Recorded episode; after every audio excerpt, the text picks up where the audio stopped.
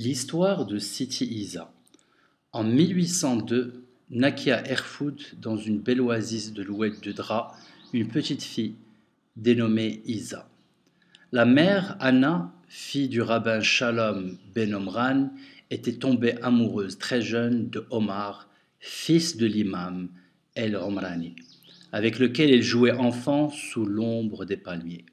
Ils ne se souciaient guère de leurs pesantes différences religieuses, et leur amour était si fort que ni le rabbin, ni l'imam, ni les deux communautés religieuses n'ont pu les dissuader de se marier. Leur mariage fut tragique, gâché par de violentes animosités confessionnelles. Anna tenait à enseigner à sa fille, Isa, la Torah et les us et coutumes juives. Omar, pour sa part, lui enseignait le Coran et les hadiths. Chaque jour, Isa se couchait juive et se réveillait musulmane, ou vice-versa, fêtant avec autant de joie les Pâques juives et la Mimouna que l'Aïd el-Kébir et l'Aïd Serir, les parents Anna et Omar, sans jamais se l'avouer, souhaitaient gagner la foi religieuse de cette jeune enfant.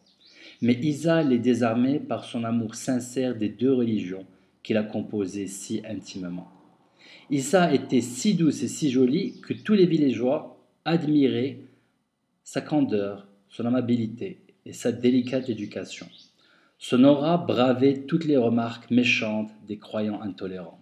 Dieu lui avait donné cette destinée qu'elle portait la tête haute au mépris de tout extrémisme. À l'âge de 15 ans, son père Omar l'envoya par une formation, pour une formation en broderie et tapisserie chez un de ses amis à Salé, le grand chef du vaisseau surnommé El Bahraoui, le marin. De ses longues aventures en mer, El-Bahraoui avait ramené un jeune mousse qu'il appelait Karim, mais qui en réalité se nommait Christian Darkakon.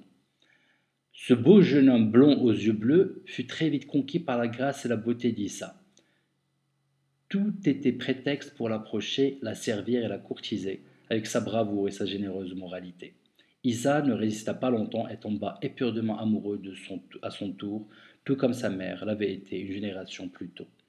Son hôte El-Bahraoui essaya de dissuader Issa de poursuivre cette relation, craignant la foudre de son père Omar et de sa mère Anna. Le cas d'Issa était, à ses yeux, suffisamment délicat. Déjà juive et musulmane, devait-elle se compliquer la vie en épousant un jeune chrétien? Mais l'intelligence et la sensibilité du grand chef de vaisseau le poussèrent à comprendre cette situation humaine, car El-Bahraoui n'avait dans son cœur aucun reproche à faire aux deux adolescents aux qualités humaines irréprochables. Le grand marin fit le voyage à Erfoud chez son ami Omar et lui expliqua la destinée de Isa. Il invoqua le choix de Dieu que Anna et Omar avaient eux-mêmes connu une vingtaine d'années plus tôt. Tous furent convaincus de la nécessité de l'acceptation de cette destinée exceptionnelle et que seul Dieu avait le droit de juger. Le mariage d'Issa et de Christian fut une grande fête que toutes les communautés religieuses partagèrent dans la joie, réunissant tous les us et coutumes, mêlant à la même table rabbin, imam et curé. La tolérance absolue régnait dans cette fête, tout le monde reconnut dans cette situation très originale le vrai sens de l'humanité. De cette union naquit un enfant merveilleux que ses parents, Issa et Christian, prénommèrent Ibrahim, appellation arabe du nom du prophète Abraham. Ibrahim, L'enfant aux trois religions grandit dans les rues de Salé, fils de cette famille que tout le monde aimait. Mais les gens ne pouvaient s'empêcher de raconter à tout passant l'histoire extraordinaire de cette famille unique dans sa foi composée. Ibrahim sentait quand le regardait d'une part pour sa beauté et de l'autre pour l'étrangeté de son tripique religieux. Déjà à l'âge de dix ans, le joli visage d'Ibrahim montrait une sérénité, une lumière rehaussée par un doux sourire. La mère Issa, forte de sa destinée, lui donna cette leçon de vie.